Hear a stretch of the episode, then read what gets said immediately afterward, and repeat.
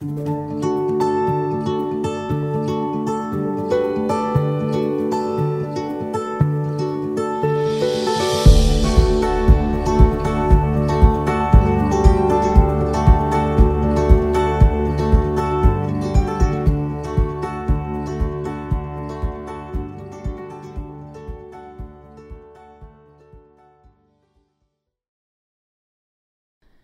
Hallo und herzlich willkommen zu einer neuen Podcast-Folge von Die Darmexperten.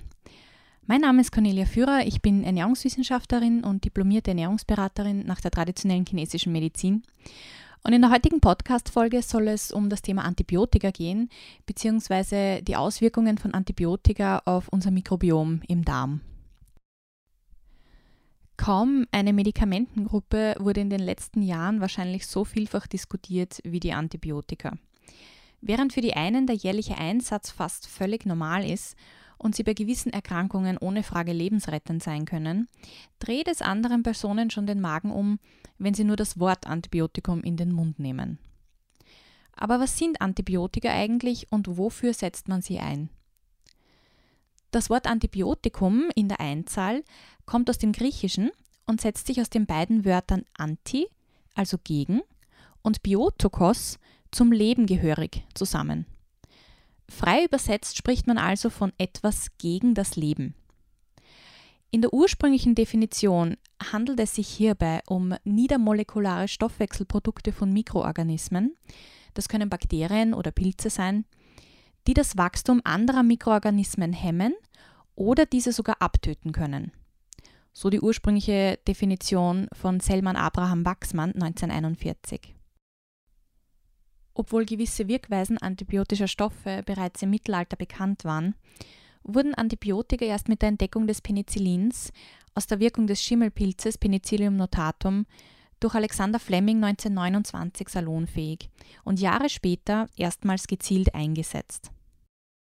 Für den alltäglichen Sprachgebrauch stellen Antibiotika eine Medikamentengruppe dar, die Stoffe enthält, die zur Abtötung oder zur Hemmung gewisser Krankheitserreger eingesetzt werden. Dies ist dann sinnvoll, wenn das eigene Immunsystem nicht oder nicht mehr dazu in der Lage ist, den pathogenen Faktor auch zu überwältigen.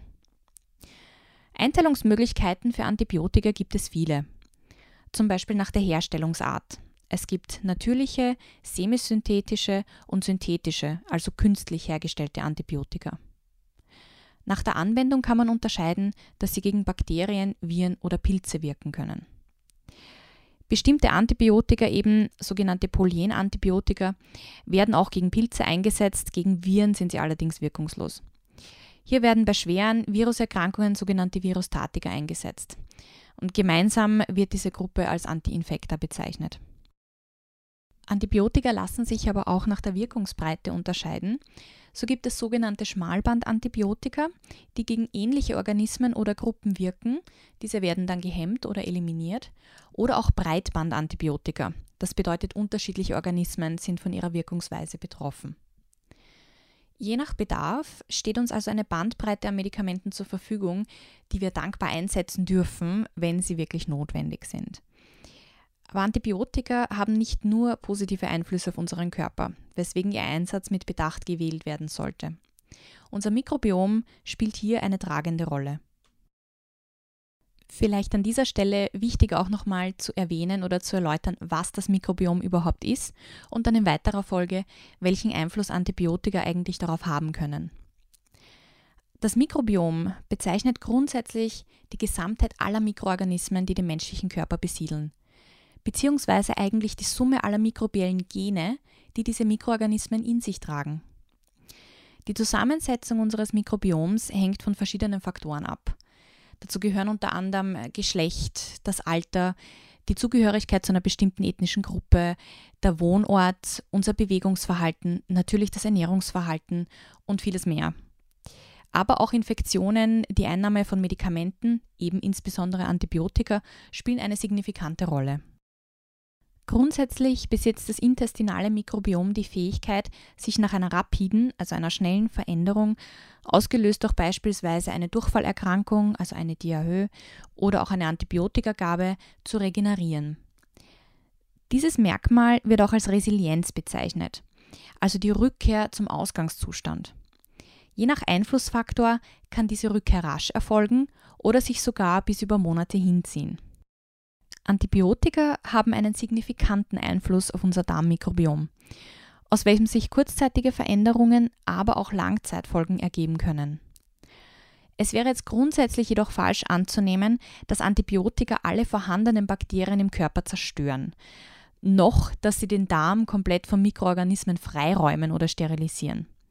Sie können jedoch bestimmte Bakterienspezies eliminieren und somit die Vielfalt der vorhandenen Gruppen reduzieren. Die Diversität, also Vielfalt der bakteriellen Besiedlung im Darm, ist ein positives Merkmal.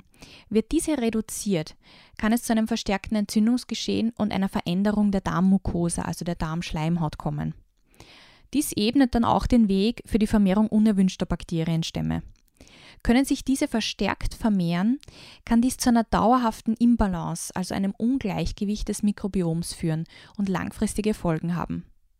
Beispiele hierfür können zum Beispiel eine Gewichtszunahme sein, sogar eine Insulinresistenz oder eine Veränderung im Fett-, Cholesterin- oder Kohlehydratstoffwechsel. Um etwaige negative Auswirkungen zu vermeiden, stellt sich dann natürlich die Frage, was man während einer Antibiotikaeinnahme tun kann, um das Mikrobiom zu unterstützen. Wer jemals Antibiotika verschrieben bekommen hat, hat in den meisten Fällen diesen Satz von seinem behandelnden Arzt oder seiner behandelnden Ärztin schon gehört. Essen Sie jeden Tag einen Becher Joghurt dazu. Aber was ist dran an dieser Aussage? Durchfall aufgrund der Einnahme von Antibiotika etwas, das viele von uns kennen, mit dem wir uns meist abfinden und das wir häufig vielleicht gar nicht einmal hinterfragen. Die Durchfälle starten häufig bereits während der Einnahme und können bis Wochen nach der letzten Tablette immer noch bestehen oder sogar dann erst auftreten. Aber warum kommt es durch die Einnahme von Antibiotika überhaupt zu Durchfällen? Zunächst wäre es wichtig, kurz zu definieren, wann man von Durchfall oder einer sogenannten Diarrhoe spricht denn nicht jeder dünnflüssigere oder breiigere Stuhlgang wird bereits als Durchfall bezeichnet. Das Wort Diarrhoe kommt vom griechischen dia, das bedeutet durch, und reo, fließen. Kriterien für eine Diagnose sind meist mindestens dreimal täglich Stuhlgang bei einer ungeformten Konsistenz des Stuhls. Also er wäre dann breiig oder flüssig. Also bei einem Wassergehalt, man schätzt von über 75 Prozent. Und auch geht man von einer gesteigerten Menge aus, meist über ungefähr 250 Gramm. Bei Antibiotika-assoziierten Durchfällen, also solche, die im Zusammenhang mit Antibiotika stehen, kommt es aufgrund der Elimination gewisser Bakterienstämme zu einer Reduktion von Regulationsstoffen im Darm, sogenannte antimikrobielle Peptide, welche die Anzahl der Bakterien im Darm und somit das homöostatische Gleichgewicht regulieren. Zusätzlich kann es zu einer Ausdünnung und einer teilweisen Schädigung der schützenden Darmmucosa kommen. Die sogenannten Tight Junctions, das sind kleine Proteinklammern, welche die Mucosa im Normalfall nur durchlässig für bestimmte Stoffe machen, können ihre Funktion nicht mehr ausreichend nachkommen. Dadurch ist die Schutzfunktion der Darmmucosa beeinträchtigt und sie wird durchlässig für unerwünschte Stoffe. Eine Überreaktion des Immunsystems mit vermehrtem Entzündungsgeschehen kann daraus die Folge sein. In jedem Fall ebnen diese genannten Faktoren den Weg für pathogene Mechanismen. Infektionen beispielsweise mit Clostridium difficile oder Helicobacter pylori sind möglich, wobei besonders das Clostridium difficile für einen erheblichen Anteil antibiotika-assoziierter Durchfälle, sogenannter AADs, verantwortlich ist. Häufig kommt es jedoch sogar vor, dass gar nicht die Antibiotikaeinnahme selbst direkt mit dem Durchfall in Verbindung gebracht wird. Während man bei einem sofortigen Auftreten den Zusammenhang schneller zieht, denken viele ein paar Wochen nach der Antibiotikagabe eventuell nicht mehr an eine Spätfolge. Auch eine sehr frühe Antibiotikagabe im jungen Kindesalter kann langfristige Folgen haben. Beispielsweise wurde eine erhöhte Inzidenz für entzündliche Darmerkrankungen beobachtet. Auch Asthma, Allergien und Übergewicht können eine Folge davon im Erwachsenenalter sein. Diese genannten Faktoren werfen natürlich die Frage auf, wie es um die Regeneration des Mikrobioms nach einer Antibiotikagabe eigentlich steht. Wie bereits zuvor erwähnt, hat unser Mikrobiom grundsätzlich die Fähigkeit, sich nach einer gewissen Zeit wieder zu regenerieren und ist bestrebt, sein früheres Gleichgewicht wiederherzustellen. Dieser Vorgang wird auch als Resilienz bezeichnet. Während sich einige Bakterienstämme bereits nach ein bis zwei Monaten wieder im Darm ansiedeln, können andere bis zu einem halben Jahr oder sogar noch länger benötigen.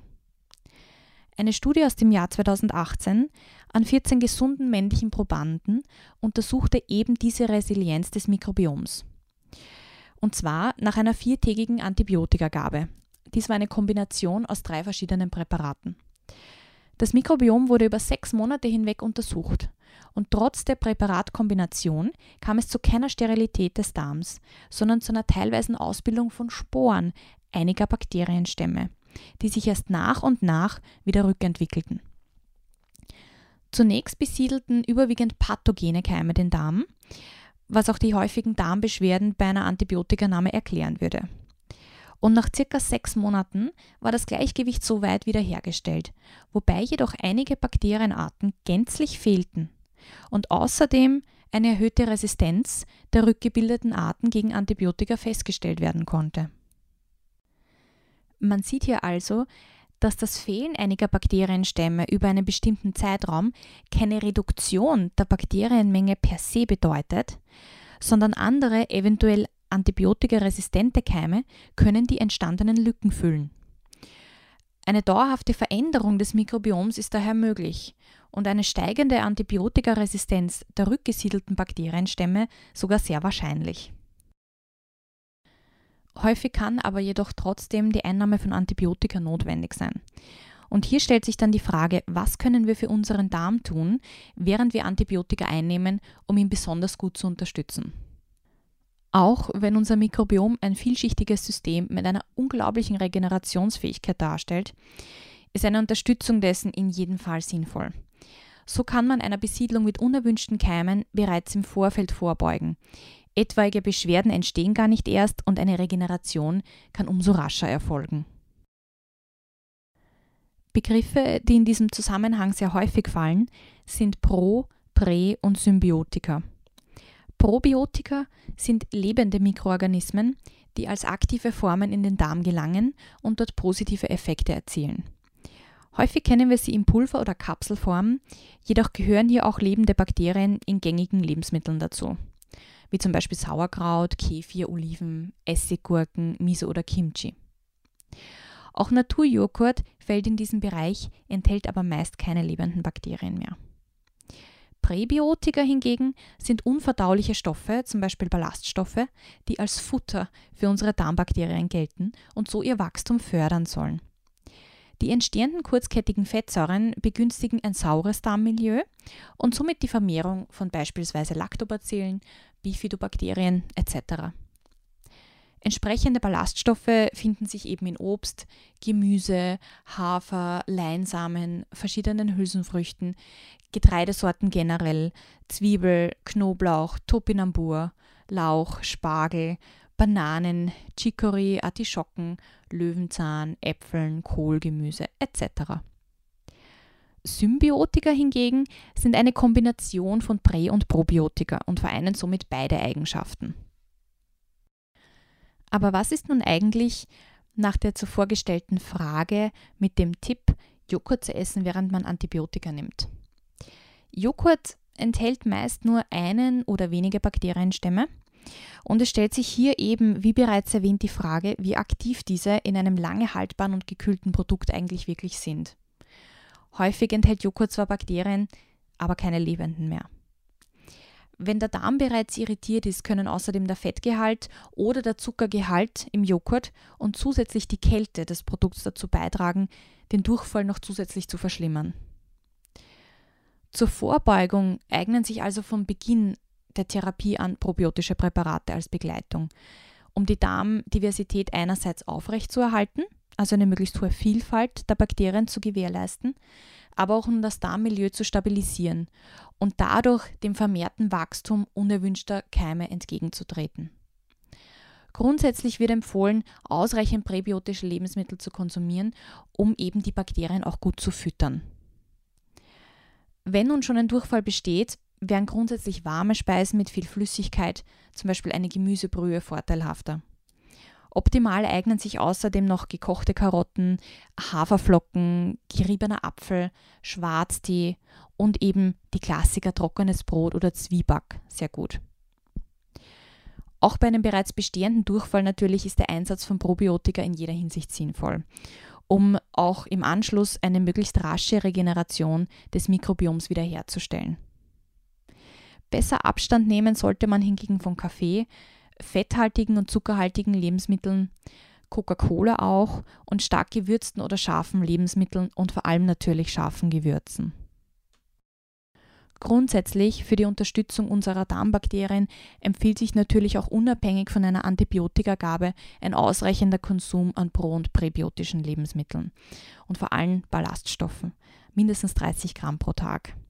Diese sorgen, wie bereits erwähnt, für ein ausgeglichenes Milieu in unserem Darm, für eine gesunde Darmschleimhaut und damit für eine optimale Aufnahme an Nährstoffen. All diese Faktoren zusammen sind wichtig für den Erhalt unserer Gesundheit und für ein starkes Immunsystem, auf das wir das ganze Jahr über gut achten sollten. Ein Thema, das im Zusammenhang mit Antibiotika nicht unerwähnt bleiben sollte, ist die sogenannte Antibiotikaresistenz, die sich immer mehr zu einem globalen Problem entwickelt. Antibiotikaresistenz eines Bakterienstammes bedeutet, dass dieser eine bestimmte Konzentration an Antibiotikagabe überleben kann, bei welcher ein anderer Stamm beispielsweise bereits vernichtet werden würde. Weltweit wird die Antibiotikaresistenz ein immer größer werdendes Problem. Die WHO postuliert, dass jedes Jahr eine große Anzahl an Todesfällen damit in Verbindung gebracht wird. Das sogenannte EARS-Net, das European Antimicrobial Resistance Surveillance Network, veröffentlichte im Report 2019, dass bereits mehr als die Hälfte der Escherichia coli-Stämme und etwa ein Drittel der Klebsiella pneumoniae gegen zumindest eine antimikrobielle Gruppe und häufig auch Kombinationsresistenzen gegen diverse antimikrobielle Gruppen aufwiesen. Während manche Bakterienstämme einerseits eine Antibiotikaresistenz entwickeln können, werden andere weitgehend verdrängt. Herkömmliche Produkte wirken bei einer Erkrankung so häufig gar nicht mehr und es muss nach neuen Alternativen geforscht werden. Es geht sogar so weit, dass Studien nachweisen konnten, dass antibiotikaresistente Bakterienspezies bei der Geburt von der Mutter auf das neugeborene Kind übertragen werden können und dort sogar einige Wochen überleben. In einigen Ländern dürfen Antibiotika auch zur Konservierung von Nahrungsmitteln eingesetzt werden.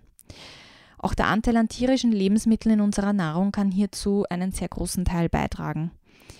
Einige Präparate werden in der Masttierhaltung genutzt, da sie eben der Prävention von Infektionen dienen können, beziehungsweise werden sie dann im Infektionsfall direkt eingesetzt. Der reine Einsatz aber als Wachstums- und Leistungsförderer in der Tierhaltung ist in der EU seit 2006 verboten. Reste eingesetzter Antibiotika finden sich natürlich auch im Fleisch oder anderen Produkten, die wir aus diesen Tieren gewinnen. Hier auf Qualität zu achten bzw. den Konsum tierischer Produkte weitgehend zu reduzieren, wäre in jeder Hinsicht ein wichtiger Schritt. Um die offenbare Komplexität dieser Thematik abschließend etwas abzurunden, bleibt grundsätzlich zu sagen, dass unser Mikrobiom zwar per se nicht für unser Überleben notwendig ist, jedoch aber für unsere Gesundheit unbezahlbar ist. Eine Studie aus dem Jahr 1981 legt nahe, dass keimfrei gezüchtete Mäuse zwar ohne mikrobielle Besiedlung des Darms überleben können, jedoch ein vermindertes Wachstum und eine verminderte Entwicklung festgestellt werden konnte. Transplantierte man hingegen diesen Mäusen den bakterienhaltigen Stuhl einer Kontrollgruppe, konnten Defizite rasch ausgeglichen werden. Alleine unser Darm wird von rund 2 Kilogramm Bakterien besiedelt. Das sind zehnmal mehr, als wir menschliche Zellen im Körper tragen. Der Darm arbeitet grundsätzlich mit den gleichen Botenstoffen wie unser Gehirn, beherbergt 80 Prozent der Immunzellen, kontrolliert den überwiegenden Anteil unserer Stoffwechselprozesse, die Hormonbildung und natürlich auch unser Wohlbefinden. Der Darm ist die Wurzel aller Gesundheit, das wusste bereits Hippokrates. Alle potenziell negativen Einflüsse, die dieses empfindliche und ausgeklügelte Zusammenspiel beeinträchtigen oder die Balance sogar kippen können, sollten natürlich so gering wie möglich gehalten werden. Antibiotika sind eine großartige wissenschaftliche Errungenschaft, keine Frage, die zur weitreichenden Eindämmung letaler Infektionskrankheiten beigetragen haben und auch heute noch beitragen. Der Einsatz von Antibiotika ist gut und richtig, wenn eine entsprechende Notwendigkeit besteht. Er sollte jedoch mit Bedacht und nicht ohne ärztliches Anraten oder entsprechende medizinische Verordnung erfolgen. In jedem Fall wäre natürlich anzuraten, die heute erwähnten Schritte zu beachten, um das Mikrobiom während einer Antibiotikaeinnahme gut zu unterstützen und eine rasche Regeneration danach so schnell wie möglich erfolgen zu lassen.